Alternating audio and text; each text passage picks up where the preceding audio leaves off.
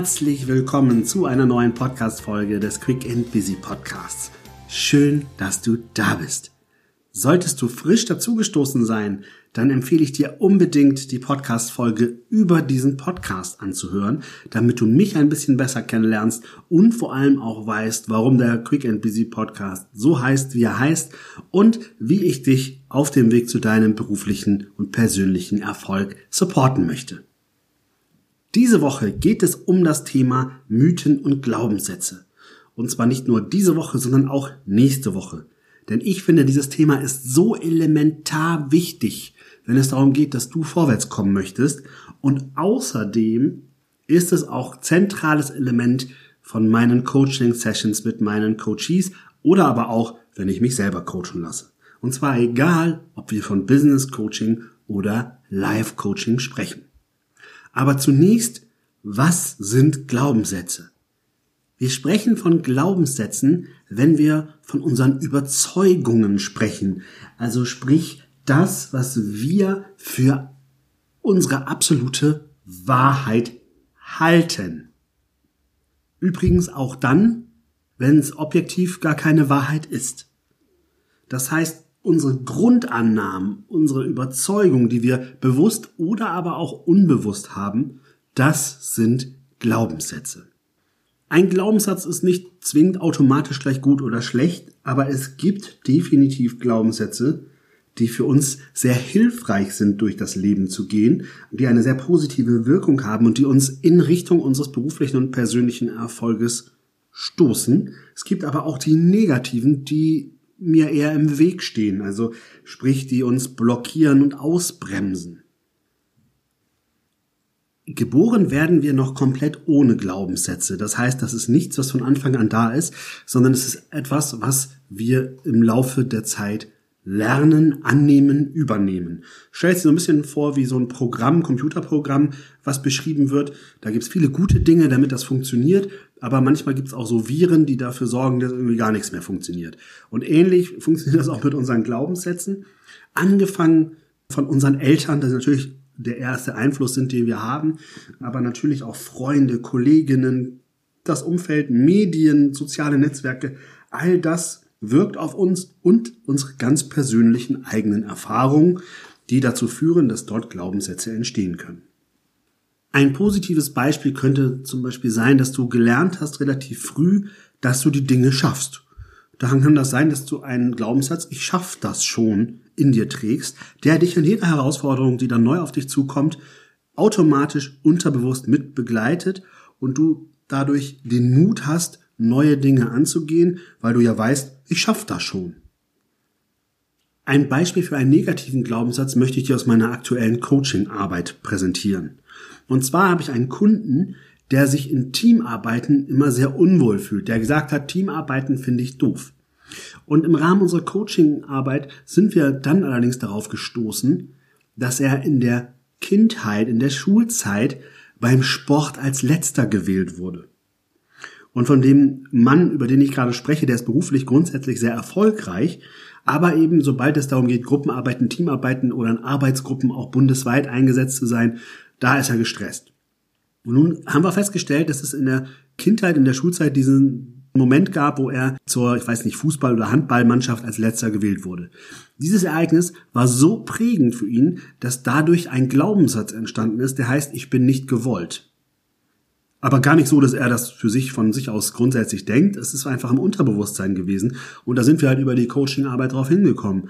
Aber jetzt überlegt mal, dieser Satz, ich bin nicht gewollt aus dieser Situation in der Gruppe beim Sport, der zeigt sich jetzt dass er Gruppenarbeiten meidet, dass er Gruppenarbeiten schlecht redet und dass er grundsätzlich ein defensives und abwehrendes Verhalten gegenüber seinen Teammitgliedern an den Tag legt. Das heißt also, dieses Erlebnis von damals strahlt bis heute aus, weil dieser Glaubenssatz die ganze Zeit wirkt.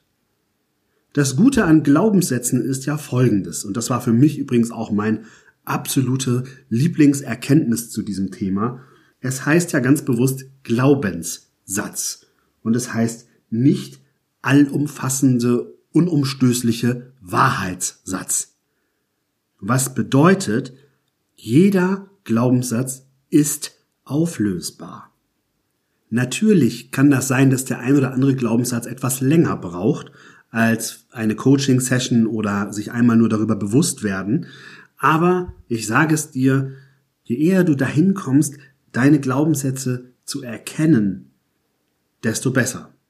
Klar, wenn du natürlich schon seit 40 Jahren eine Sache glaubst, dann kann das durchaus ein bisschen länger dauern, bis du das auch komplett wieder aufgelöst hast. Aber verabschiede dich von dem Gedanken, dass du, wenn du an deine Glaubenssätze willst, immer zwingend gleich 50 Stunden Gesprächstherapie brauchst. Ein typischer Glaubenssatz, den ich hatte, den ich aber erst auflösen konnte, nachdem es mir klar wurde, war dieser, ich habe doch keine Zeit. Ne, weil ich war viel beschäftigt und natürlich habe ich dann selber angefangen zu glauben, ich habe keine Zeit für alles. Und hier kommt der Trick, in dem Moment, wo dir bewusst wird, dass du das gerade als Glaubenssatz für dich am Laufen hast, dann wird's bearbeitbar.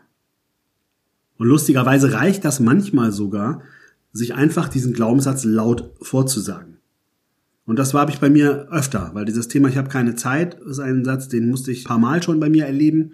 Und jedes Mal, wenn ich ihn aber laut ausspreche, musste ich schmunzeln und habe schon gemerkt, okay, dieser Glaubenssatz ist in diesem Moment aufgelöst, weil selbstverständlich entscheide ich über meine Zeit. Und da komme ich jetzt direkt zu dem Punkt, was ich von dir möchte.